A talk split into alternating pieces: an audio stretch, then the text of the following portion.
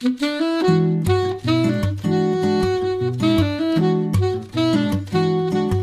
Liebe zur Musik, der Schmitz Hi-Fi Podcast.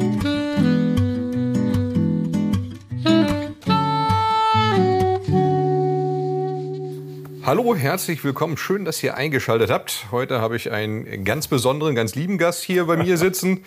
Ulf Solde, ja. Ulf Soldern von Bauers und Wilkins. Man Hallo. sieht es unschwer hier nebenstehen. Lieber Ulf, erzähl doch mal ein bisschen zu, äh, zu und von dir. Zu und von mir, das ist schön. Ja, ähm, also ich habe mich ja beworben für Bauers und Wilkins, ähm, als ich meinen Vertriebsingenieur äh, fertig gemacht habe. Ja. Und ähm, das war ganz spannend. Ähm, zu Bauers und Wilkins oder zu B&W bin ich damals äh, Ende der 90er gekommen, ähm, weil ich ganz gerne im HiFi arbeiten wollte. Und ich hatte mich bei natürlich den einschlägigen Firmen beworben, die damals in aller Munde waren. Und Ja. unter anderem hatte ich mich auch beworben bei uns in Ostwestfalen natürlich bei Marantz und Ja. bei Bauers und Wilkins. Und das Spannende war, aus der äh, Bewerbung an Bauers und Wilkins und Marantz wurde eine, weil dann äh, unser Kollege Stefan Splawski von Marantz zu Bauers wechselte als Chef. Und so bin ich auch mit äh, zu Bauers gekommen. Ah ja, In schön. 1998. 1998. Ja. ja, seitdem bist du eigentlich äh, unzertrennbar, zumindest mit dem deutschen Teil von Bauers und Wilkins. Äh, quasi auf jeder Veranstaltung zu sehen. Ähm, ja, auch natürlich bei, bei Händlern und so weiter. Bei uns warst du auch vor langer Zeit, als wir mit Bauers mal angefangen haben, Ja, ja. äh, auf eine Stippvisite und hast da eine Schulung gegeben, wie sowas funktioniert mit HiFi und Bauers. und äh, ja, seitdem bist du eigentlich quasi aus der Szene nicht mehr wegzudenken. Äh, Szene weiß ich nicht. Ähm, sicherlich ist eine gewisse äh, Präsenz auf den Messeveranstaltungen, weil ich ja auch sehr, sehr gerne Vorführungen leite und, und mit den Menschen äh, gemeinsam Musik höre Ja. und, und mit ihnen auch gerne Musik äh, entdecke. Ähm, das äh, führt ein bisschen dazu, dass Leute auch sagen, ach guck mal, das ist der, der Soldan von B&W. Und Ja. das ist für mich dann immer ein bisschen peinlich, weil ich kann die Leute ja nicht persönlich zurück ansprechen. Klar. Ähm, auf der anderen Seite mit B&W verbunden, ja, äh, die Marke Bauers und Wilkins damals im Vertrieb äh, bei uns in Halle ähm, ist natürlich auch im, im deutschen HiFi-Markt äh, zu der Zeit wirklich eine, eine tolle Größe äh, gewesen schon und wurde sie da mit der Nautilus 800-Serie.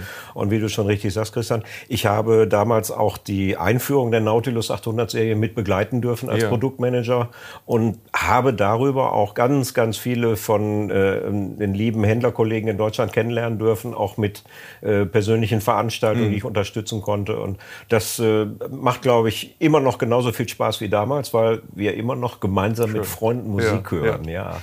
Das ist es, ne? Also Musik verbindet uns ja nun letztlich alle. Also die Leute, die zuhören, äh, die Leute, die in die Geschäfte kommen, die konsumieren, die aber auch dann einfach zu Hause sitzen und äh, ganz entspannt Musik hören und wollen. Das ist immer ein schöner Stichpunkt, Musik hören. Was war denn deine erste Anlage? Kannst du dich noch dran Boah. erinnern? Naja, Die Anlage, Frage jetzt. Also mit Anlage meinst du ja bestimmt auch HiFi-Gerät. Also natürlich habe ich Musik gehört vorher mit einem nicht-HiFi-Gerät. Ja. Das war damals ein, ein wunderschöner äh, äh, portabler Plattenspieler von Philips. Da konnte man den Deckel so aufklappen Mhm. Ja. und man musste den Tonarm einmal hin und zurück bewegen, damit es anfing zu laufen. Und da war ein Lautsprecher war im Deckel eingebaut. Tolles Teil mit so einem braunen Kunstleder. Konnte man eigentlich überall mit hinnehmen. Ja. Ist bei uns aber nie transportiert worden. Wir haben immer zu Hause diese Platten Okay. gehört. Und äh, das erste HiFi oder die erste HiFi-Anlage stellte sich bei mir dann wirklich aus einem Plattenspieler zusammen. Mhm. Das war damals ein Technics, äh, ein Riementriebler. Äh, mit einem oh, sehr modernen T4P-Steckanschluss schon, also Mhm. nichts mit Einstellen und so, wo wir heute natürlich sagen, ach, das wäre ja toll gewesen, man hätte da mal die Auflagekraft ein bisschen erhöhen können, dann wäre der in den kratzigen alten Platten nicht so gesprungen. Ja. Nein, ähm, ja, und das fand dann äh, äh, seine Krönung in einem Technics Receiver. Ja. Und mein erstes Paar Lautsprecher war ein Kopfhörer. Das war immer ein bisschen budgetgetrieben bei Ja. mir, weil ich ja selber auch Musik gemacht habe und einfach auch äh, äh, natürlich diese Situation hatte, wenn eine Anlage nicht so klingt wie das Instrument, was ich selber spiele, ist es dann das Geld wert so? Hm. Ne? Wenn du weißt, wie was richtig klingen muss, dann hast du diesen Anspruch, dass das eine ist ja Anlage da, ja. eigentlich auch können sollte. Und es war auch damals schon so, dass man da ein bisschen versparen musste vom Taschengeld. Und kannst du dich dann an deine erste LP erinnern, die du gekauft hast? Ja, das ist äh, hat viel damit zu tun, dass man natürlich auch abends noch Musik gehört hat Ja. mit Kopfhörer.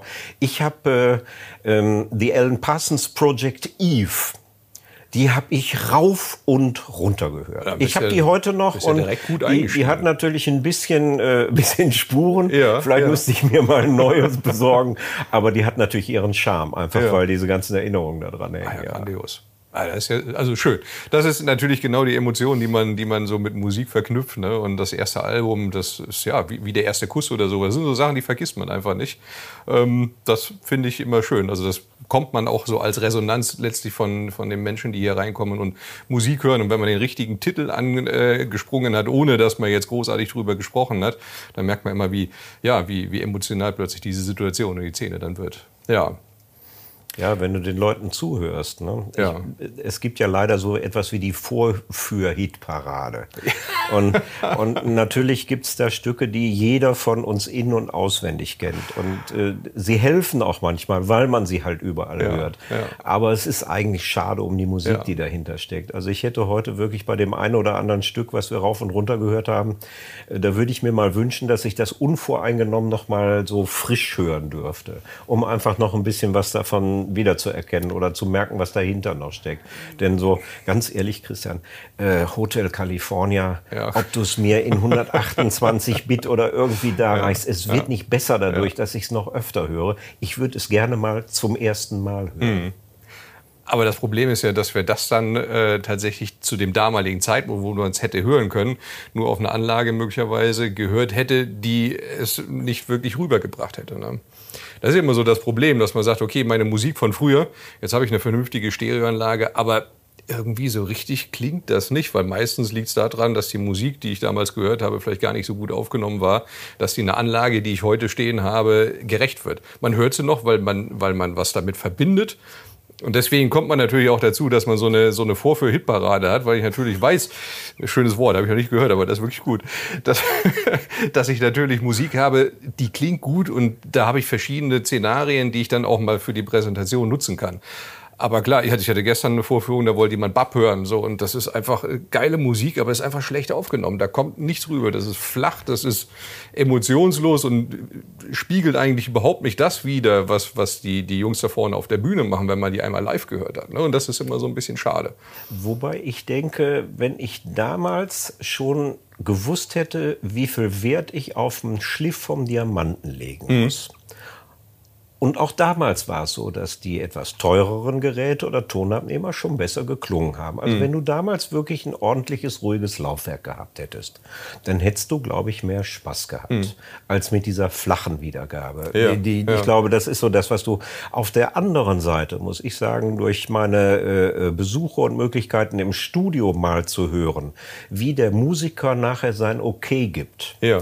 Ähm, das sind alles keine schlechten Aufnahmen gewesen, die keinen Bass und keine Höhen hatten, sondern das waren im Endeffekt doch sehr, sehr gute, sehr fein gemachte Abmischungen, die aber vielleicht eine andere Idee von Klangbalance gehabt okay. haben. Und natürlich hast du vielleicht zu der damaligen Zeit nicht sowas äh, gehabt wie heutzutage, wo du einen Bass äh, mit äh, digitalen Signalprocessing ein bisschen aufpeppen kannst, wo kleine Lautsprecher trotzdem attraktiv und, und, und ich sag mal, äh, ja, äh, begeisternd klingen können. Auch wenn das vielleicht nicht mit der reinen Lehre des unangetasteten Signals zu tun hat. Aber ja. zum Schluss soll es den Leuten ja Spaß machen, die Musik zu hören. Das heißt, wenn du es nicht hinkriegst mit einer Anlage, egal wie günstig oder wie teuer sie ist, Hm. diesen Wow-Effekt zu erzeugen, dass jemand da sitzt und sagt, so habe ich das aber noch nicht gehört und ich dachte, ich kenne das Stück. Und das, das ist ja leider schon so abgedroschen, aber es sind immer wieder diese Erweckungseffekte oder Momente, Hm. an die sich Menschen dann ihr Leben lang erinnern und sagen, damals bei dem und dem Händler oder bei der Vorführung, da habe ich das gehört, so habe ich das nie wieder gehört. Hm. Und dann denke ich ja immer, die hoffentlich kommen die dann irgendwann auf diesen Trichter und sagen, so will ich es aber irgendwann mal wieder hören. Und dann diese Qualitätsstrecke äh, äh, Strecke einfach mal gehen und sagen, okay, dann brauche ich eine vernünftige Quelle. Und dann sollte ich zwischendurch nicht äh, die Sensibilität und, und die Sorgfalt um das Signal und diese Weitergabe im Verstärker und zum Schluss über die Kabel bis zum Lautsprecher und im Raum, dass ich mich nicht direkt vor die Rückwand setze. Ähm, das, wenn das ein bisschen in Betracht gezogen wird, und das heißt, wenn du und ich, wenn wir unsere Basics machen, diese normale Fleißarbeit, die unabhängig von jeder Anlage geleistet werden muss, dann spielt nachher eine ja. Anlage und dann sitzt jemand auf dem Sofa zu Hause und sagt, toll. Genau. So, so habe ja. ich das und das habe ich mir vorgestellt. Ja, ja. Jetzt bist du ja du, quasi, deine DNA besteht ja aus Bauers, ne? Also muss man ja schon so sagen. Äh, erzähl doch mal ein bisschen so zur Historie von Bauers. Also, wie lange hat es denn gedauert und wie viele Schritte braucht es denn, bis äh, letztlich so eine Signature, wie wir sie hier vor uns stehen haben, äh, dann auch als fertiges Produkt da ist? Die Signature an sich ist ja eine. Äh, ähm ja, ist eine besondere Aufgabe bei Bauers. Ähm, wie der Name schon sagt, ist eine Auszeichnung. Äh, da, da schreibt jemand mit seinem Namen für äh, und, und steht dafür gerade. Ähm, die erste Signature, äh, Bowers ist ja 1966 äh, gegründet worden von John Bowers und Ray Wilkins. Und äh, Bowers hat 1991 die erste Signature rausgebracht. Mhm. Das war die Silver Signature 25. Mhm. Ein wunderschöner ja, kompakt. Ein wunderschöner Zwei-Wege-Lautsprecher, Bassreflexsystem. Ja. Ähm, die, die sich noch dran erinnern, wissen, das war dieses tolle äh, Furnier, eine Gehäuseausführung in Bobinga Rot und, und mhm. äh, äh, Tigerauge Grau. Ein ganz fantastischer Lautsprecher. Vom Design her wirklich außergewöhnlich. Und die, die, äh, das Geheimnis oder der Hintergrund hinter diesem Namen Silver Signature für die 25-jährige, äh, für das Jubiläum war eigentlich, dass alle stromdurchflossenen Teile aus Silber gefertigt mhm. worden. Deswegen okay. Silver Signature. Nicht nur wegen der 25.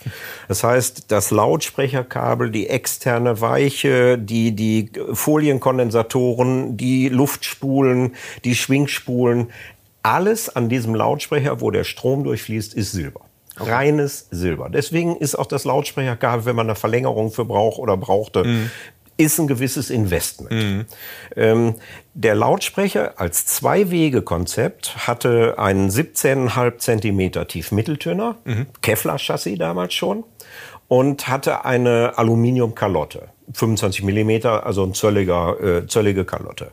Und ähm, wer in seinem Leben schon mal sich mit Lautsprechern, mit Stimmwiedergabe, vielleicht auch mit Lautsprecher Selbstbau beschäftigt hat, ähm, der kennt vielleicht dieses alte äh, Credo, äh, ein 17er und eine zöllige Kalotte, was brauchst du mehr?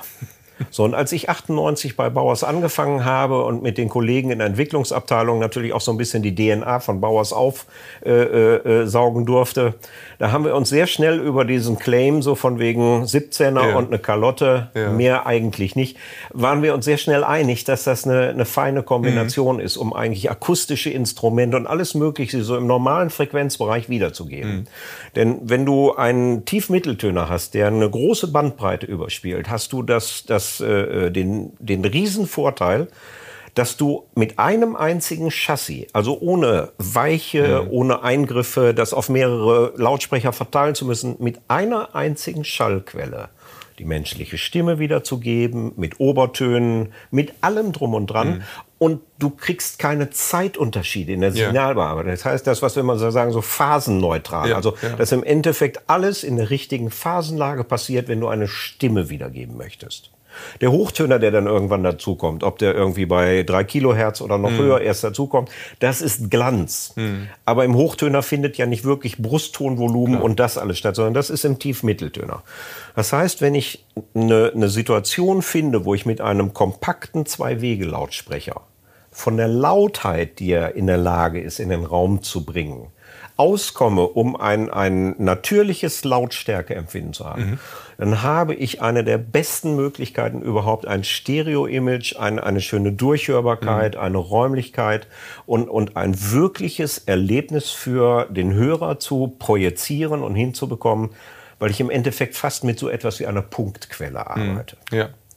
Und das ist äh, äh bei Bauers, glaube ich, auch einer der Punkte, der grundsätzlich die Firma und die Philosophie auch hinter der Signature antreibt. Es geht nämlich nicht darum, einen Lautsprecher zu bauen, der aus was am meisten macht, mhm. sondern der alte Claim ist, uh, the best speaker is not the one which makes most out of it. Mhm.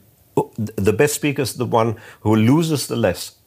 Das heißt, der, der am liebsten nichts von irgendeiner der Informationsdetails verliert. Also ja. zu Deutsch, das Signal wird nicht angegriffen, es passiert ihm nichts. Der Lautsprecher macht nichts damit, außer dass er alle kleine Feinheiten herüberbringt mhm. und wieder umsetzt in einen akustischen Schalleindruck. Mhm. Das ist der beste Lautsprecher. Das ist der beste Lautsprecher. So, und jetzt kommen Ja. wir zu dem Drumherum. Und das ist ja, wir haben hier diesen wunderschönen großen Lautsprecher Mhm. stehen. Und natürlich hat ein großer Lautsprecher viele Möglichkeiten, noch mehr Verkehr zu machen als ein kleiner Lautsprecher. Weil der Lautsprecher an sich, das heißt, die Dinge, die sich wirklich bewegen, und das sind ja unsere Membranen. Ja. Das heißt, die Schallsysteme, unsere Schallwandler, die haben wir elektrisch im Griff über Schwingspule. Das heißt, Magnetkraft, die Bewegung, das ist das, was wir kontrollieren können über das elektrische Musiksignal.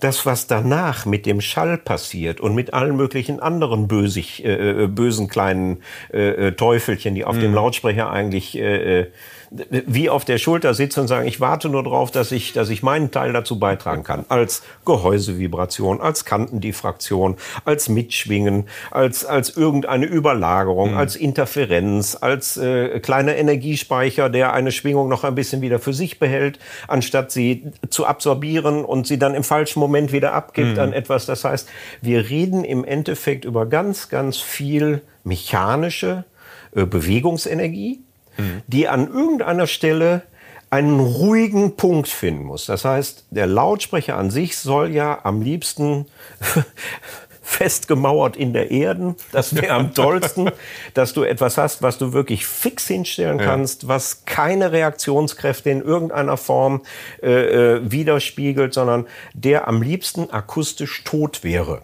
oder inert, sagt man dazu ja auch dass wir wirklich darüber reden, die Lautsprecherchassis spielen und nicht das Gehäuse und ein Vibrieren und die, die äh, Formgebung um die Lautsprecher, um die Schallquelle drumherum einen Einfluss ausüben. Dann kommt es nämlich dazu, und das ist das Schöne, dass wir das über Sprache sehr deutlich machen. Wenn du sagst, ich habe einen Lautsprecher gehört, Ja. dann sage ich immer, okay, dann hat jemand seinen Job nicht gemacht, weil du hättest Musik hören sollen. Wenn du einen Lautsprecher hörst, also wir beschreiben meistens mit, mit unserer Sprache sehr, sehr bildlich, was passiert ist. Der Lautsprecher an sich macht irgendwas. Der schwingt mit, der klingt. Ein Lautsprecher, der klingt, ist schon kein guter Lautsprecher, weil er soll nicht klingen. Der Lautsprecher soll ja wirklich nur das Signal wiedergeben, was uns dann entweder ein Saxophon, ein Klavier, ein Orchester, einen Jazzclub hören lässt. Und das ist genau dieses Erkennungsmerkmal. Du hast das vielleicht auf anderen Messen auch schon erlebt oder auf der High-End, äh, früher in, in Hotelräumen, wo wir das gehabt haben. Äh, Kunden haben mir das ganz oft berichtet, wenn ich dann gesagt habe, warum sind sie denn bei uns reingekommen? Ja, bei ihnen hat sich so angehört, als wenn Musik spielt, als wenn da jemand spielt. Und es gibt andere Räume, da gehst du dann dran vorbei, da hörst du, da spielt eine Anlage. Ja. So, und genau dieser Unterschied. Du gehst irgendwo rein, weil du merkst unbewusst, oh, das, das ist aber toll. Das funktioniert, würden wir dazu sagen. Die Kette funktioniert, weil sie macht Musik. Ja. Und zum Schluss hat es damit zu tun, ob du die Physik richtig im Griff hast. Die Schwingungsmechanik, dass, dass die Vibrationen, Ableitungen in den Boden oder nicht entkoppeln. Wenn sich der Klang vom Lautsprecher löst und du den Lautsprecher nicht mehr ne? Ja. hören kannst, Ja, also positioniert hören kannst, dann kann sich daraus ein Gemenge bilden, was zusammen uns den Stereoeindruck Mhm. vermittelt. Dann ist dieser Laufzeitunterschied linkes, rechtes Ohr, linker, rechter Kanal, keine Reflexion direkt dahinter. Das heißt, die armen Menschen, die direkt mit ihrem Sofa vor der Rückwand sitzen, haben immer wieder ein kleines Problem damit, dass sie nicht so wirklich Durchhörbarkeit Mhm. beim Stereo haben. Die sollten einfach mal ausprobieren, ein Flocati hinter den Hörplatz an die Wand zu nageln, damit diese erste harte Reflexion Klar, weg ist. ja. Dann rufen dich schon wahrscheinlich Kunden an und sagen, Mensch, Herr Schmidt, jetzt habe ich das erste Mal gehört, was Sie damit meinen, wenn ich so reinhören kann in die Bühne. Das hat ja ganz viel mit der, einfach nur mit der puren, reinen Akustik Mhm. zu tun, was Reflexionsschall hinterm Hörplatz angeht. Und natürlich damit, ob der Lautsprecher an sich ruhig ist Mhm. und ich diese zwei Schallinformationen schön in den Raum reinbekomme, ohne dass ich die Lautsprecher, ich sag's jetzt mal in Anführungsstrichen, vibrieren höre. Mhm. Ja. Das ist beim Instrument wichtig. Natürlich will ich, dass ein Stradivari genau so vibriert, dass ich sage, ah, eine Stradivari. Ja. Ja, Wenn absolut. ich das nicht mehr auseinanderhalte, wissen wir, der Geigenbauer hat seinen Job nicht gemacht. Wenn ich einen Lautsprecher höre, dann weiß ich, der Lautsprecherhersteller hat seinen Job nicht gemacht, weil der muss eigentlich daran arbeiten, dass ich die Charakteristik des Lautsprechers nicht höre. Ein Lautsprecher, der auch eine Charakteristik hat, ist im Endeffekt entweder eine starke Aussage für eine Markenbotschaft oder etwas, wo ich sage, kann noch eine zweite oder eine dritte Serie geben. Ja. So, und natürlich gibt es auch eine zweite und eine dritte Serie, wenn du immer feiner wirst und immer mehr von diesen kleinen Nebeneffekten, die natürlich jeder Lautsprecher hat. Mhm. Weil ein Lautsprecher ist nie perfekt. Nicht wirklich. Dafür mhm. ist einfach zu viel Masse dabei, die etwas noch, äh, mit der die Schallenergie etwas anstellt. Mhm. Und dann kannst du, wenn du anfängst, die ersten Effekte zu äh, minimieren, zu reduzieren, über steife Gehäuseaufbauten, über die passende akustische Form äh, rund um eine Schallquelle, dann treten so die ersten Effekte beiseite und man merkt dahinter kleine weitere Klar. die ja. wieder beeinflussend ja, ja. auf unser Empfinden von der Musik tiefer mhm. Und du gehst immer mhm. tiefer. Das heißt, dieses Refinement, das ist das, was im Endeffekt mit jeder Signature-Serie auch immer wieder dieser Schritt ist, so ein nachvollziehbarer Schritt, weil die Signatures in, in den meisten Fällen in der Geschichte von Bauers aus Serien hervorgegangen mhm. sind. Es gibt nur ganz wenige Produkte bei der Signature, die nicht auf einer Vorgängerserie fußen oder auf einer Standardserie. Das ist zum Beispiel die Signature äh, Diamond. Mhm. Zum 40-jährigen Jubiläum von Bowers und Wilkins ähm, ist das ein Lautsprecher gewesen in 2006, äh, der diese wahnsinnige elliptische Form vom ja. Grundgehäuse her hatte und dann trat so der Mitteltöner nach vorne heraus. Gedreht, ne? ja, der sah so, ja, ja das war, ja. Ne, das was du meinst, ist die Emphasis gewesen. Da kommen ah. wir gleich noch drauf. Okay. Ähm, die, die Signature Diamond hatte ja als erstes oben dann diesen, äh, das Steingehäuse für den Diamanthochtöner. Ja. Und es waren zwei Wege auch ja. hier. Ne? Wir hatten Kevlar Tiefmitteltöner äh, mit einem ganz, ganz langen äh, stehenden Faceplug Mhm. Und wir hatten dieses äh, äh, elliptische Gehäuse. Das war das erste Mal, dass wir ein komplett gerundetes Gehäuse herstellen konnten. Hat auch äh, mit Fertigungstechnologien zu tun, mhm. die zu dem Zeitpunkt dann erreichbar waren. Ähm, und wir hatten äh, damals auch schon eine, eine Aluminiumdeckelplatte auf dem, auf dem Holzgehäuse, ja. auf dem dann nochmal wieder elastisch gelagertes Steingehäuse für den Diamanthochtöner okay. war. Ähm, die hatte keinen direkten Vorgänger aus einer Serie. Mhm. Aber ansonsten ist zum Beispiel die Signature 25, die Silver Signature, ist aus einer Matrix 805 entstanden. Ähm, die SS30 ist ein Standlautsprechermodell gewesen, ist auch aus einer äh, 803 äh, heraus entstanden. Mhm. Dann haben wir in 2001 haben wir die äh, Signature 800 gehabt, mhm. die war aus der Nautilus 800 Serie entstanden. Und äh, wir haben jetzt hier mit unserer äh, 801 D4 Signature die D4-Serie als ja. den Startpunkt für die Signature-Verfeinerung mhm. äh, genommen. Und auch da ist es jetzt nicht nur eine schicke Farbe, sondern im Endeffekt ist an jedem Teil auch des Lautsprechers in der Mechanik, in den Schwingsystemen, in den Magnetantrieben ist Feinarbeit reingeflossen, ja. in der Frequenzweiche. Äh, es ist auch wieder dieses, äh, ähm, sich von Vibrationen zu trennen oder Vibrationen zu erkennen, nachdem gröbere hm. Störeinflüsse beiseite geschoben worden sind durch eine Entwicklung. Ähm, haben wir dann natürlich auch wieder hier in der Signature äh, äh, exklusiv Dinge eingebracht, die äh, uns wieder dieses Stück von der ja. normalen Serie absetzen. Bleiben wir nochmal bei der Form von der 801. Ähm, da hatten wir, wir waren eben kurz eine Kleinigkeit essen vor dem äh, Video hier und hast so eine ganz interessante Anekdote dazu gebracht. Ähm, und zwar der Mitteltonbereich, der Turbinenhead. Ist das so eine, so eine Kategorie Form follows Function? Oder ist Design doch ein Grund, warum es so aussieht? Und das hast du so schön erklärt. Das musst du jetzt leider hier nochmal machen. ich fand Die das super. Die grundsätzliche Idee beim Lautsprecherbau äh, aus der Nautilus, also 1993 Projekt Nautilus, äh, ja. äh, die Schnecke, mhm. die Urnautilus. Äh, die Urnautilus verfügt hinter jedem Lautsprechersystem über eine konisch zulaufende Röhre. Mhm. Die konisch zulaufende Röhre hat den großen Vorteil, dass sie den rückwärtigen Schallanteil, den die, die Lautsprechermembranen natürlich auch machen, indem sie vor und zurück bewegen, mhm. gibt es ja ein Nutzsignal, das ist das, was nach vorne geht und Schalldruck nach vorne erzeugt. Aber in dem Moment, wo die Membran wieder nach hinten schwingt, dann, hast genau. du natürlich mhm. hinterm Lautsprecher genauso laut Party wie davor. Mhm. So. Ja. Die Party, die dahinter eingesperrt wird im Gehäuse, ist die, die eigentlich die größten Probleme verursacht. Mhm. Deswegen möchtest du, das ist wie früher, Kinderzimmer, Tür ist zu, von draußen draußen klopft Mutti, leiser machen. Ja, ich höre doch nur Musik. So. Also, was wir machen müssen, ist, wir müssen die Party in dem zu kleinen Raum müssen wir ein bisschen leiser machen. Ja. Denn die bleibt dann natürlich länger drin ja. und keiner hat jetzt irgendwas entwickelt, wo innerhalb von zwei Zentimetern sich auf einmal 90 dB Schalldruck in Wärme umwandelt. Mhm. So, mhm. die verpuffen einfach so nee, und dann ist Totenstille. Ja. Nein. Das heißt, diese Schallenergie, die auf der Rückseite abgeführt wird, läuft sich in der Geometrie dieses Horns tot. Mhm.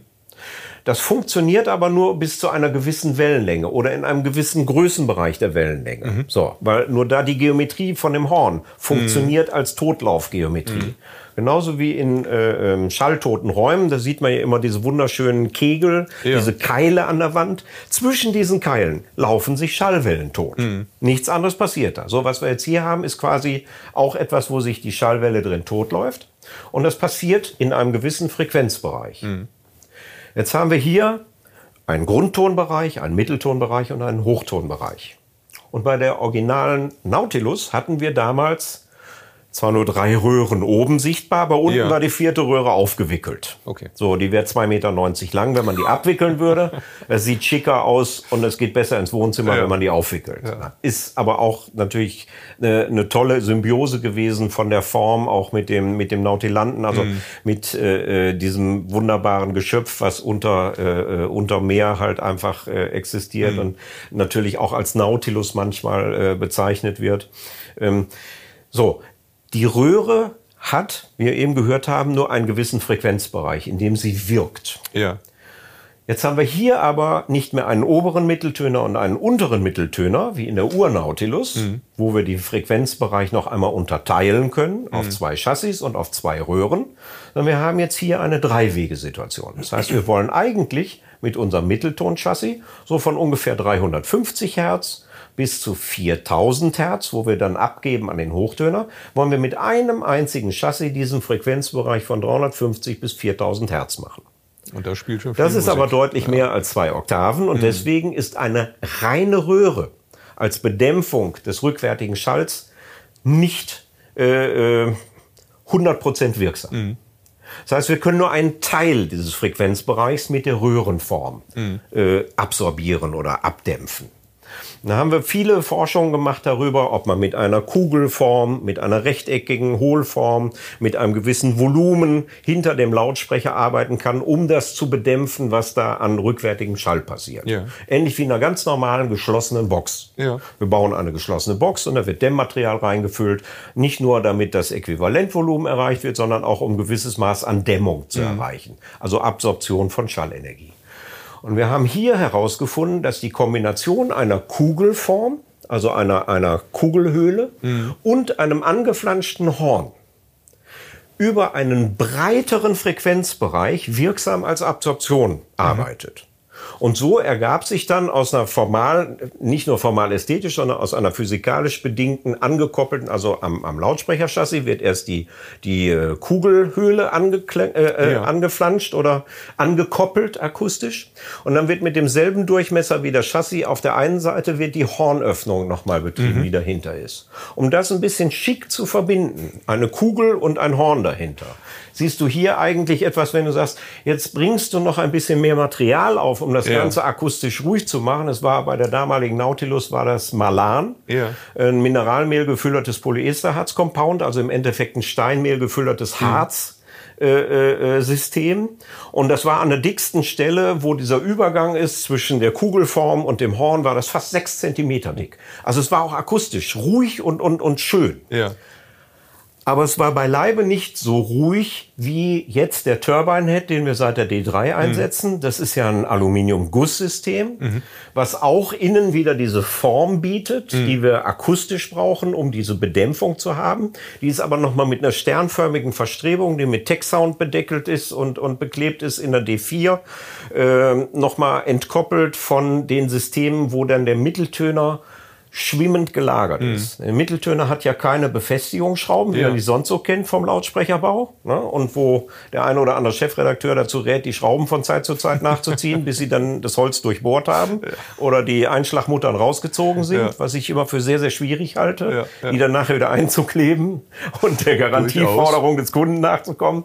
Also bitte Lautsprecherschrauben, das wäre so ein Tipp. Äh, der Christian hilft Ihnen gerne beim Festziehen von den Lautsprecherschrauben, weil der auch derjenige ist, der dann nachher Garantieleistung und ihnen den neuen Lautsprecher verkaufen ja, genau.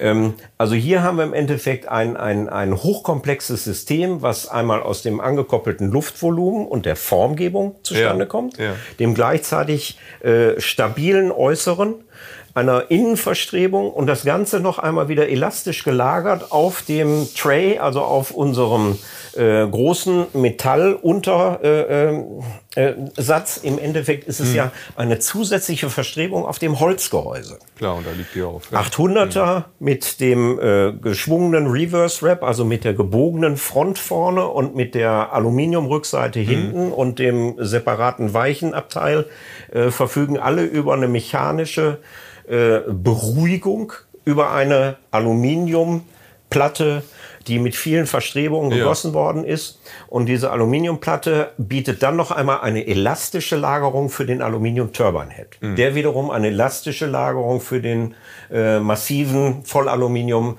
äh, Hochtönergehäusekorpus mhm. bietet im Endeffekt ganz, ganz, ganz viel Schwingungsmechanik, ja. Entkopplung, natürlich auch träge Massen, weil es mhm. ja wichtig ist, die, die kleine Schallenergie oder Vibrationsenergie, die übertragen wird, mit einer großen trägen Masse aufzufangen, mhm. damit die eben nicht so groß irritiert wird. ja. Na, Im Endeffekt das, was auch jeden, jeden Dielenboden zur Ruhe bringt, wo mhm. ich dann Lautsprecher aufbaue, den ich nicht auf Spikes direkt in den Dielenboden rammen sollte, sondern vielleicht gönne ich mir einfach mal so eine drei, vier Zentimeter dicke Granitplatte, genau. mach zwei, drei, vier Lack, äh, äh, Sackbohrungen rein, dass die Spikes nicht verrutschen, ja. ein bisschen Filz unten drunter, dann kann ich das ganze Konstrukt verschieben, ja, kann die Lautsprecher so hinstellen, wie es im Raum schön klingt und ich habe trotzdem eine ruhige akustische mhm. Basis für einen Lautsprecher. Mhm macht sogar manchmal bei Kompaktlautsprechern auf Standfüßen mhm. ja, noch absolut. viel, viel mehr ja. Sinn, weil die äh, dadurch, dass sie leicht sind, viel mehr die Bewegungsenergie dann auch wieder die Rückkopplung aus dem Boden aufnehmen mhm. können. Aber ähm, das ähm, Signature und, und die Idee dahinter ist immer wieder dieses bis in die kleinsten Details gehen, noch wieder Verdeckungseffekte an die Seite mhm. schieben und dieses stetige sich selber überlegen, habe ich das jetzt richtig gemacht oder geht's noch besser?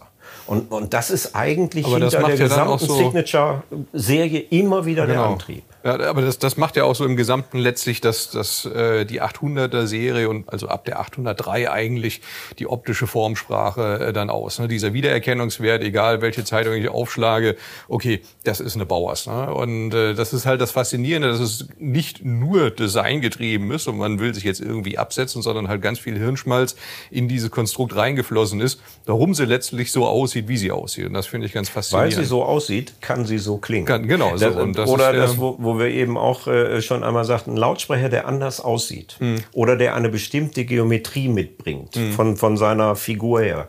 Ähm, der hat leider gewisse Effekte, die er bedienen wird. Mm, mm. Aufgrund der Physik, der Akustik, die sind einfach da. Die sind da ne? ja, ähm, ja. Und das sind ja hier sogar, es sind ja äh, Feinheiten.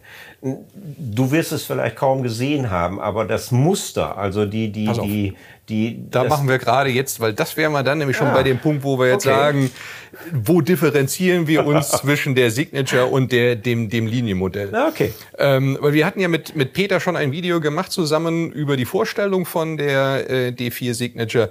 Und da fehlte ja eigentlich noch so der, der technische Part. Und den würde ich ja. jetzt gerne noch mal einfach mit dir im gerne. Detail äh, rangehen dann äh, können wir hier nämlich jetzt nochmal sagen, wo sind die Unterschiede tatsächlich zwischen dem Serienmodell und der Signature? Was haben die Ingenieure sich in England nochmal äh, überlegt, was wir besser machen können an einem schon perfekten Lautsprecher? Und Und ähm, ja, da wärst du jetzt nochmal gefragt, um einfach nochmal so ein bisschen ins Detail zu gehen, äh, wenn wir die jetzt ne, längs aufschneiden. Was sehen wir, wenn wir eine D1, äh, eine D4 aufschneiden und eine Signature aufschneiden? Was sehen wir da an? Erstmal natürlich ein sehr aufwendiges Gehäuse und eine Innenverstrebung. Ansonsten siehst du bestimmt eine, eine Rechnung, die fünfstellig ist. Äh, weil Möglich, äh, ja. den wieder zusammenkleben und der, also okay. Schwierig, ja. Ähm, ich habe früher das sehr gemocht. Wir haben mal, äh, mal irgendwann so ein, so ein aufgeschnittenes, so ein Cutout-Modell gehabt, damit man diese wirklich aufwendige Matrix-Verstrebung mhm. sehen konnte. Äh, die Matrix-Verstrebung haben wir ja gerade von der D3 auf die D4-Serie noch einmal deutlich überarbeitet, gerade auch bei den ganz großen Modellen. Ähm, sind nochmal zusätzlich auf den Kanten, also auf den offenstehenden Kanten der Matrix dieses Skeletts, dieses Holzskeletts, was drin ist, Ja. sind nochmal extra äh, so L-Profile, U-Profile aus äh, Metall, aus Aluminium draufgekommen, damit also eine, eine äh, 22 Millimeter starke äh, Birkensperrholzplatte sich, die fest in einem Lautsprechergehäuse eingeklebt Mhm. und, und verspannt ist, damit die sich nicht noch ein bisschen bewegt, ist da noch mal so ein U aus Aluminium drauf. Okay. So, an gewissen Stellen macht das sogar Sinn, weil man kann das ja messen. Mhm. Du kannst diese, diese Verwindungssteifigkeit und die Ruhe, die das System bei unterschiedlichen Tönen, bei der Wiedergabe von ganz tiefen bis hin zu, ja, ich sag mal, das sind ja Töne, die haben eine Energie. Ja, klar. Ja, ja. Ja, man weiß das immer, wenn man merkt, eigentlich denken wir immer so von wegen, ja, wenn der Bass bumst und, und, und irgendwie rumpelt oder, aber eigentlich sind es schon die, die Töne, die so im Mitteltonbereich sind, wenn dann die Gläser anfangen, im Schrank nicht, nicht zu hüpfen, sondern so mitzuschwingen und zu klären und zu, Ja. also Schall ist Energie. Ja. Ist ganz viel Energie. So. Und wir würden die Matrix sehen, an der ist jetzt nicht groß was dran, aber dann würden wir unten sehen, wie unten ins Gehäuse der große Bassreflexkanal kommt. Mhm. Ne, denn unter dem Bassgehäuse, was ja so ein äh, gut zweieinhalb, drei Zentimeter über dem Sockel aufhört, Ja. ist ja unten dieser, dieser Luftkanal und die Unterseite vom Bassgehäuse öffnet mit dieser Flowport, mit Ja. einer ganz großen Bassreflexöffnung, die mit diesem Golfballmuster Genau, genau. ausgestaltet ist, damit sich in den kleinen Vertiefungen Mikrowirbel bilden, auf denen der Hauptluftstrom laminar, also im Endeffekt turbulenzfrei Mhm. gleiten kann und deswegen kein, kein Strömungsgeräusch erzeugt, das sogenannte Chuffing Noise, was auch so Ach ja, so, okay. das. Ja. Wobei das auch keine Luftpumpe ist, sondern das Luftvolumen, was sich im Reflexkanal befindet. Das heißt, diese paar Gramm Luft, die sich da nur hin und her bewegen in Ja. diesem Kanal, weil diese Lautsprecher pumpen keine Liter Luft in den Raum oder saugen die ab. Sondern im Endeffekt ist die. Bewegung, die dieses Chassis macht, die bewegt ein Luftvolumen, Mhm. ein, eine Menge Luft in dem Reflexkanal hin und her. Ja. Und das, was das als Strömungswiderstand darstellt, beim Hin und Her geschoben werden, Mhm. das agiert genau als Stoßdämpfer für die Resonanzfrequenz von diesen beiden Tieftönern. Mhm. Das heißt, da, wo die Tieftöner sich aus ihrer mechanischen Resonanz zu viel bewegen würden Ja. und an eine mechanische Belastungsgrenze kommen könnten, bei der Frequenz ist jetzt dieses Luftvolumen quasi als Stoßdämpfer genau abgestimmt, damit dieser Bereich ohne Verletzungen für Mhm. den Tieftöner überfahren werden kann und unterhalb der Frequenz, deswegen nennt man auch Bassreflexsysteme Unterresonanzfrequenzsysteme, Mhm. äh, dann der Lautsprecher wieder seine Arbeit verrichten kann. Mhm. Das heißt, wir gehen über den äh, äh, gefährlichen Bereich rüber mit dem Stoßdämpfer und kommen zu den tieferen Frequenzen und da kann der Lautsprecher dann wieder agieren und Ja, arbeiten. okay. So. Diese Bassreflexöffnung ist verhältnismäßig groß und nimmt eine, eine äh, ziemlich große Fläche in dem Boden von dem, von Mhm. dem Lautsprechergehäuse ein. Wir haben bei der 801 schon eine große, starke Aluminiumplatte unten als Sockelversteifung. Ja.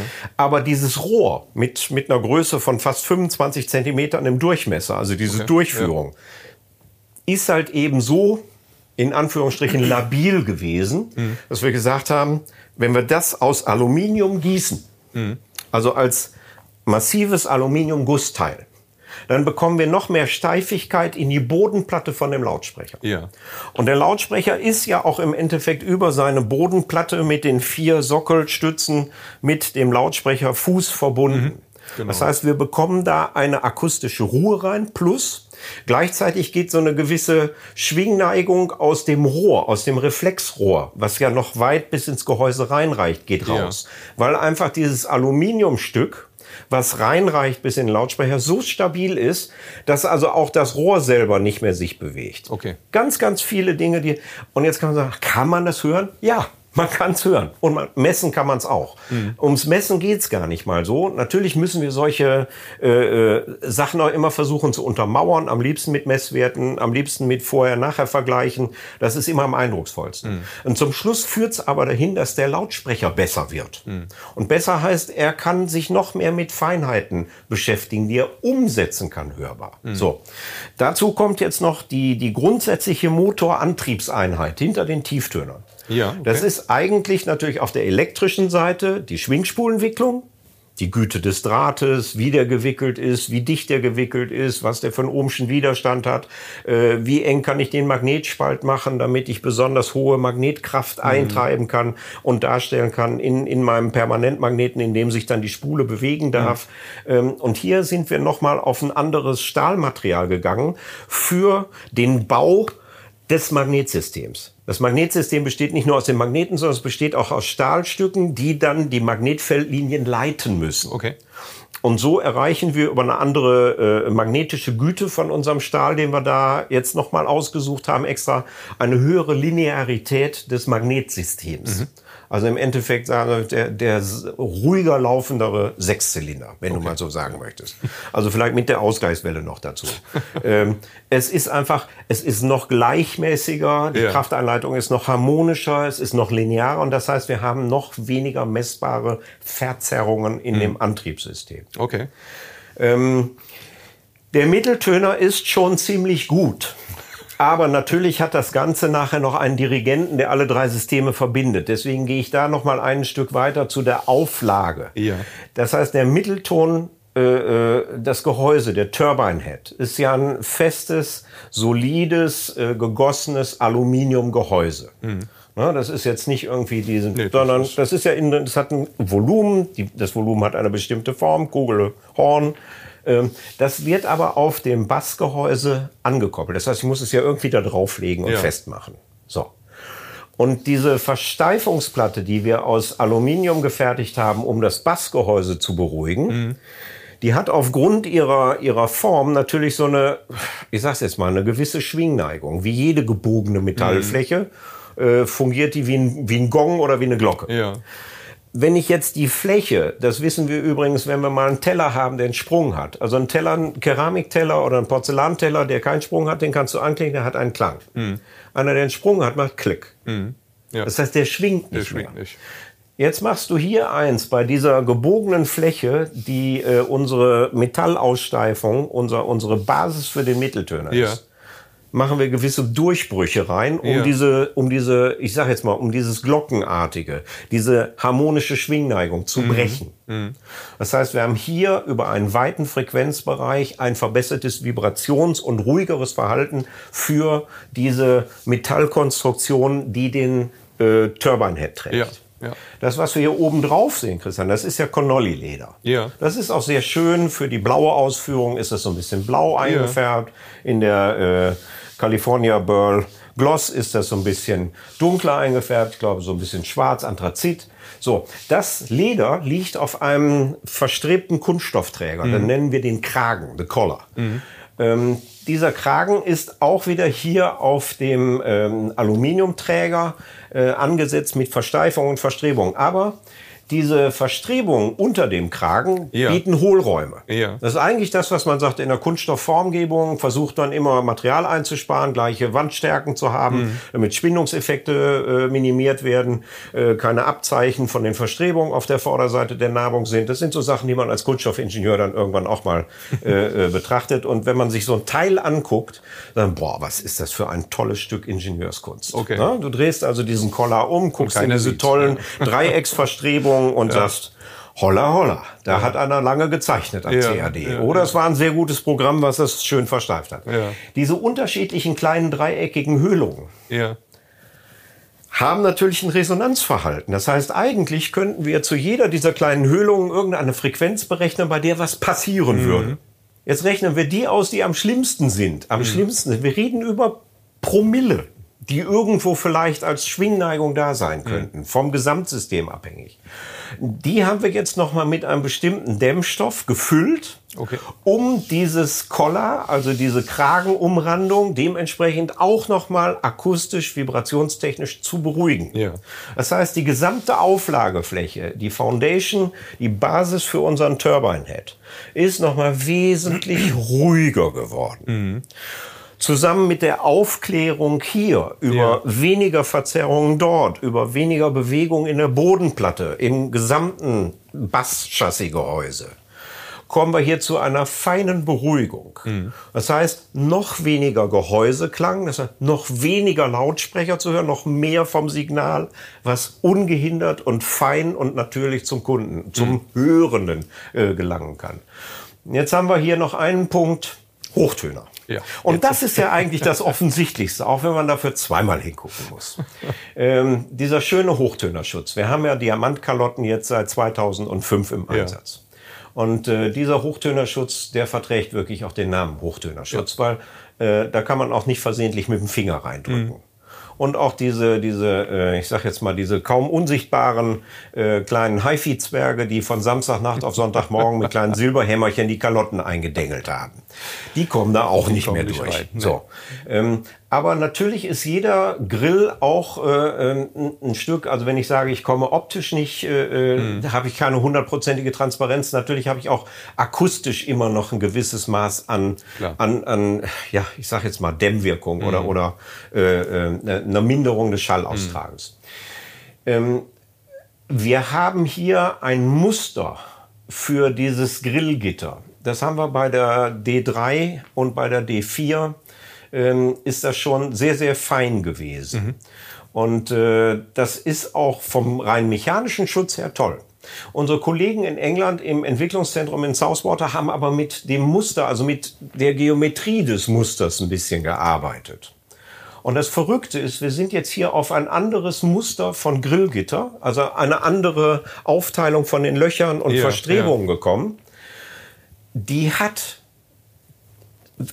witzigerweise genau denselben Anteil an Metallfläche und Lochfläche Okay. wie das ursprüngliche Gitter. Ja. Klingt aber transparenter. So, und jetzt kommen wir wieder zu dem Punkt ja. Physik, Ja, äh, ja. Schall, äh, Wellentheorie, Brechung am Spalt, Brechung am, am, am Stab. Äh, es gibt die irrwitzigsten Erklärungsversuche. Mhm. Was ich mir aber sicher bin, dass meine Kollegen in Southwater natürlich schon wieder schlaflose Nächte haben, weil die wollen uns erklären, warum das besser klingt Ja. für sie. Ja. Und das Verrückte ist, sie werden es auch wieder schaffen Ja. uns das zu erklären und uns das mit Vorher-Nachher-Bildchen dementsprechend zu verdeutlichen. Denn was bei uns ja immer gewesen ist, in, in, in Standing schon und auch in Southwater, jetzt im neuen Standort des Entwicklungszentrums, die Kollegen, die geben keine Ruhe. Das heißt, dass das, was wir eigentlich immer als größte Herausforderung sehen in diesem stetigen Prozess der Weiterentwicklung, ist das, dass du irgendwann ja mal Halt sagen musst und musst sagen, okay, das, was wir jetzt über Hochtöner wissen, über Mitteltöner, über Tieftöner, über Gehäuse, über Frequenzweichen, das sollten wir jetzt mal hier anhalten. Und jetzt lass uns doch bitte aus diesem Status Boxen bauen. Oder eine neue Serie. Und mit einer neuen Serie, das ist so dahingesagt, ist natürlich nicht einfach nur neue Kartons, neue Namen und gerade eine andere Gehäuse. Nein, sondern es ist das komplette Prozedere einer Gesamtabstimmung. Das heißt, wir bauen nicht einfach nur einen Lautsprecher und der kriegt einen neuen Hochtöner sondern dieser Lautsprecher wird mit einem neuen Hochtöner wieder so neu abgestimmt, dass du merkst, du brauchst einen neuen Mitteltöner, du brauchst überarbeitete Tieftöner, die Frequenzweiche. Im Endeffekt fasst du wieder alles an. Das heißt, was bei uns eigentlich immer passiert, aus der stetigen Weiterentwicklung ist, wir fassen immer jedes Produkt komplett an. Und zum Schluss wird das dann wieder eine homogene Serie. Und dass die dann so homogen ist, dass sich ein Kunde von einer 804 über eine 803 oder 802 weiterentwickeln kann und nie diese Qualitäten vermisst beim nächsten Modell, die er an dem ersten schon schön gefunden hat. Das ist, glaube ich, die ganz große Kunst, dass du das mitnimmst. Das muss, genau, ne? Das was du, was du sein, wirklich die- mitnimmst. Und ja, umgekehrt ja, ja. natürlich genauso das, was wir in der 800er Serie als Speerspitze unserer technologischen Weiterentwicklung immer wieder in den Markt bringen können. Das versuchen wir natürlich auch abzu äh, äh, transformieren und, und runterzubrechen in die anderen Serien. Das heißt, eine 700er wird ja nicht von anderen Ingenieuren entwickelt. Eine 600er wird nicht von anderen Ingenieuren entwickelt. Ein Zeppelin wird nicht von anderen Ingenieuren entwickelt. Zum Schluss ist da Technologie drin in einem Zeppelin, äh, wo du ein gebogenes Nautilus-Hörnchen hinterm Hochtöner hast, weil irgendeiner mal gesagt hat, wir bauen doch keinen Hochtöner ohne Nautilus-Röhrchen Ja, dahinter. okay. Ja. Dann sagt er, das passt aber nicht rein. Ja. Und dann machst du entweder das Röhrchen um die Ecke oder du machst daraus Spiral Nautilus, wie bei den Einbaulautsprechern. Damit dieses Konzept des sich totlaufenden rückwärtigen Schalls wieder drin ist. Mhm. Weil das ist unsere DNA. Bauers DNA ist immer wieder die Top-Technologie in die nächsten Serien breit zu machen und vielen Musikfreunden zur Verfügung Mhm. Zu stellen. Das macht natürlich so ein Unternehmen aus, was äh, einfach die finanziellen Mittel hat, die Innovation immer weiterzutreiben. Ja, also ich sag mal, das, äh, ihr schafft es ja regelmäßig in Abständen, ähm, naja, ein Produkt auf den Markt zu bringen, was für den Preis oder im Preis-Leistungs-Verhältnis schon so outstanding ist, kann man sagen. Ne? Und ob das äh, immer mit jedem einzelnen Produkt gelingt, sei mal dahingestellt, aber in der Masse passiert es immer sehr häufig, dass Bauers ganz oben aufgehangen wird mit der jeweiligen Serie im Vergleich zur Konkurrenz. Und ähm, das ist wirklich so dieses Faszinierende, dass man, dass man diese Durchgängigkeit seit Jahrzehnten einfach bei euch spürt. Ja. Ich glaube, es hat mit zwei Sachen zu tun. Erstens der, dass du äh, dieses dich selber immer wieder verbessern wollen, dass du das kriegst du nicht raus aus den Kollegen. Das treibt uns eigentlich alle an. Und das ist auch das, ich sage immer, High endet nie. Ne? Du wirst immer mal wieder ein Kabel mit nach Hause nehmen, einen neuen Spieler, einen anderen Verstärker ausprobieren, wirst irgendwie an den Boxen rumrücken, irgendwas wirst du machen. So. Das andere ist, ähm, es erwartet jeder von uns. Das heißt, diesen, diesen Anspruch, den wir uns ja, äh, den Anspruch haben wir uns nicht erarbeitet, die Position haben wir uns erarbeitet. Ähm, und da gibt's immer eins, wir waren fleißig und hatten Glück und als wir etwas fleißiger waren, hatten wir noch mehr Glück. es hat nichts mit Glück zu tun, es hat mit Fleiß zu tun. Es hat damit zu tun, dass man seine Arbeit macht, dass man seine Arbeit fertig macht, Ja. dass man zu seiner äh, Arbeit steht, dass man sie erklären kann und wenn das Ergebnis nachher toll ist, und du bist damit zufrieden, dann sind ja auch andere damit zufrieden. Und das Schöne ist, es macht Spaß, Dinge zu machen, die funktionieren und die anderen Leuten gefallen und die sagen, das habe ich gerne zu Ja, Hause bei absolut. mir. Dafür gebe ich gerne äh, äh, dies Investment, weil ich möchte einmal Ruhe haben in der Lautsprecherfrage oder in der Verstärkerfrage. Es ist, das kennst du auch, äh, wenn so eine gewisse äh, Ruhe über Zufriedenheit eintritt. Einfach weil Menschen sich auch diesen Wunsch erfüllt haben und merken, ich bin da, ich bin Genau. endlich bin ich angekommen. Angekommen, ne? Ja, ist so, ja. Ich kann mich jetzt um Musik kümmern, jetzt kann ich mal nach einer Platte schauen Ja, ja. oder ach, ich bräuchte noch einen Spieler. Äh, aber so dieses Grundproblem, die, diese Unruhe und Unsicherheit, wenn die raus ist, dann hast du auf einmal diese Entspanntheit, für die wir eigentlich Hm. alle das ja machen. Ähm, ich habe vorhin ja einmal gesagt, das ist ein hoch, höchst seriöses Geschäft, was wir hier betreiben, weil keiner von uns, die in, in diesem Markt tätig sind, seit Jahrzehnten und über viele, viele Jahre, ist ja im Markt tätig, weil wir mit irgendeinem Trick was machen, sondern wir haben nachvollziehbare Qualitäten, wo Kunden über Jahre und Jahrzehnte äh, diese Qualitäten genießen und, und das auch äh, ja wirklich erwarten. Deswegen sage ich, es erwartet eigentlich auch jeder von uns, dass wenn wir mit einer neuen Serie kommen oder mit einer Signature, dass wir uns nicht trauen, irgendeinen Trick zu machen, sondern dass wir dahinter äh, ernsthafte Entwicklungsarbeit, nächtelanges Laufen von irgendwelchen äh, äh, Simulationsprogrammen, denen wir natürlich nicht trauen, sondern das Ding im Rapid Prototyping nochmal bauen, anhören, schauen, ob unsere gerechneten Ideen äh, mit dem übereinstimmen, was sich dann nachher realisieren lässt. Und natürlich kommt auch die Empirie nicht zu kurz. Es, es gibt diese unglaublichen Geschichten darüber, dass wir ja manchmal auch Glück haben, eine Technologie äh, äh, zu finden oder, oder den Schlüssel zu etwas zu finden. Ähm, das hat beim, beim sickenlosen Mitteltöner äh, uns äh, im Endeffekt ein paar Monate weniger Entwicklungsarbeit äh, gekostet, weil wir auf der Suche nach einem Material waren, was genau diese Eigenschaften haben musste. Ja. Und es hat genau diese Eigenschaften gehabt, weil es irgendwo zu lange im Schrank und in der Sonne gelegen hat. Und wenn es nicht so gewesen wäre, hätten unsere Kollegen ja irgendwann herausgefunden, wir brauchen ein Ja. Material, was etwas weicher, etwas nachgiebiger ist, also müssen wir das Material nochmal verändern. Ja. Da wären sie dann auch drauf gekommen. Mhm. Aber so hat ihnen natürlich einmal ein Zufall auch in die Hand gespielt und es hat auf einmal funktioniert. Und sie mussten jetzt herausfinden, Mhm. warum funktioniert es. Und so ist es auch mit Kevlar gewesen im Anfang von, von äh, den ersten Mitteltönern, die wir Mhm. gehört haben. Denn ich habe eben so lapidar gesagt, so von 350 bis 4 Kilohertz. da kriegen andere Leute Schüttelfrost, wenn sie hören, dass wir das mit einem 15 Zentimeter großen Chassis machen. Ja. Denn natürlich ist ein 15 Zentimeter großer Konustöner äh, bei den Frequenzen, die ich gerade gesagt habe, normalerweise in den Hochfrequenzen, also in den oberen Frequenzbereich, drei, vier Kilohertz, viel zu groß, Mhm. um nicht schon zu bündeln in seiner Konusform. Das passiert aber über dieses gegenphasige Aufschwingen in, in der Gewebefläche, was ja auch bei Kevlar damals schon der Grund gewesen ist, warum wir große Tiefmitteltöner bauen konnten, die aber bis drei Kilohertz übertragen haben, ohne dass der Lautsprecher anfing zu bündeln, sondern ein schönes, breites Rundumstrahlverhalten hatte. Ja. Äh, und, und das sind Dinge, die kannst du zwar schon hören, und dann willst du aber rausfinden, warum, Warum das so das ist. ist, ja, und dann fängst du an mit einem Laserstrahl, ein Chassis, was Musik spielt oder eine Frequenz, das mit dem Laserstrahl im, im Bruchteil von Millimeter, äh, von, von Millisekunden zu vermessen. Das heißt, du vermisst ein Chassis, was Musik spielt. Im Bruchteil von Millimetern. Und versuchst das nachher grafisch darzustellen, um zu sehen, wie bewegt sich eine Membran. Und sagen viele Leute, es klingt doch gut, lass es doch so. Und dann sagst du, nein, wir wollen das ja auf die Spitze treiben. Wir möchten hier etwas finden, was das richtig gut macht. Ja. Weil wenn wir es einmal begriffen haben, lass es uns doch ausnutzen. Und das hat hier über acht Jahre dazu geführt, dass wir Continuum entwickelt haben.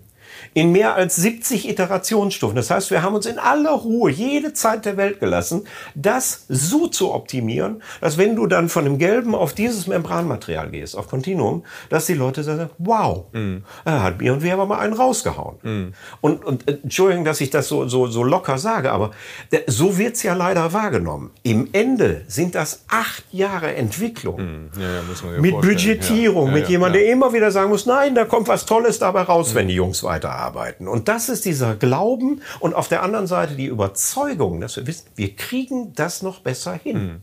Deswegen, die sind schon wieder nachts und überlegen, was sie noch alles besser können. Aber das ist das, was du erwartest, wenn ich in den nächsten Jahren hier wieder sitze und wieder neue wollte Dinge vorstellen möchte. hinaus, ne? Wo du dann sagst, du weißt noch, als wir hier mit der Signature waren, da hast du gesagt, gesagt, da ja. könnte ja. Und genau darauf verlasse ich mich. Ja. Und dass dieses Vertrauen ist das, was das Vertrauen unserer Kunden in die Produkte ist, warum sie bei euch in den Laden gehen und sagen, ich möchte gerne mal, Mhm. die haben jetzt so viel über Bauhaus gesprochen, jetzt muss ich mir die doch mal anhören. Und das kann ich ja eigentlich nur jedem raten. Das stimmt. Das Internet vergisst nichts. Also, Ach, überhaupt nicht. Bin ich aber sehr überzeugt von. es sei denn, es drückt irgendwann jemand mal auf diesen großen Keks. das stimmt. Ja gut, dann ist aber auch egal. Ne? Ja. Ulf, das war ein sehr spannender, sehr intensiver Austausch mit dir. Es hat mir richtig Spaß gemacht. Ähm, zum Ende kommen wir immer zu dem Musikwunsch. Was hast du denn mitgebracht? Was ist denn dein, dein Herzenssong, den du so gerne, weiß nicht, beim Autofahren auf der Rückfahrt vielleicht gleich einlegen wirst? Ja, das ist was, was eigentlich nichts mit der Tageszeit zu tun hat. Ja. Und ähm, das andere wäre ja, dass die Kunden sich bei dir nochmal im Laden informieren müssen, was in der Frequenzweiche alles passiert ist. Und da kann ich nur sagen, die Feinheiten erklärt dir Christian gerne. Ähm, der Song, der mich immer wieder ach, motiviert, antreibt, äh, mir gute Laune macht, ist ein, ist ein ganz, ganz äh, alter, aber äh, leckerer Song von Al Jarreau.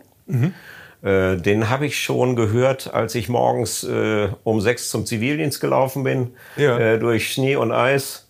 Ähm, Morning. Okay. 1983, Al Jarreau, äh, wunderschön. Das wäre jetzt übrigens wieder sowas, wo du sagen wirst, ja, habt der so toll aufgenommen ist. Ja. Gönn dir einen guten Tonabnehmer, Ja. ein ruhiges Masselaufwerk. Ja. Und dann wirst du es merken. Also es ist ein wunderschönes Ding, hat einfach Swing und so. Und Ja, ja. für mich natürlich als, äh, als Blechbläser, er hat immer eine gute Rhythmussektion Mhm. dabei gehabt und, und, und eine tolle Instrumentierung. Mhm. Das ist ein sehr, sehr schöner Morning. Werde ich mir anhören.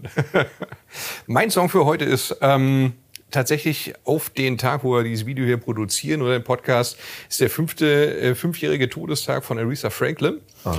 Und ähm, deswegen kam ich gar nicht umher, ähm, keinen Song von ihr zu nehmen. Und ich sag mal, das, was, was äh, jeder hören muss, ist einfach Respect. Das ist so einfach so der, der größte, einer der größten Songs, finde ich zumindest von Aretha Franklin. Und äh, ja, das ist mein Song, den ich heute mitgebracht habe. Toll. Ulf, Daumen hoch, beide. Vielen Dank, dass du da warst. Äh, Es hat richtig Spaß gemacht und ja, wir werden uns äh, mit Sicherheit demnächst wiedersehen, hören und vielleicht auch ähm, dann hier nochmal bei einer Tasse Kaffee auf den nächsten Podcast treffen. Vielen Dank für die Einladung, Christian. War mir ein Vergnügen. Dankeschön, komm gut nach. Hause. Tschüss. Danke. Tschüss, mach's gut, bis demnächst. Schmitz Hi-Fi aus Liebe zur Musik.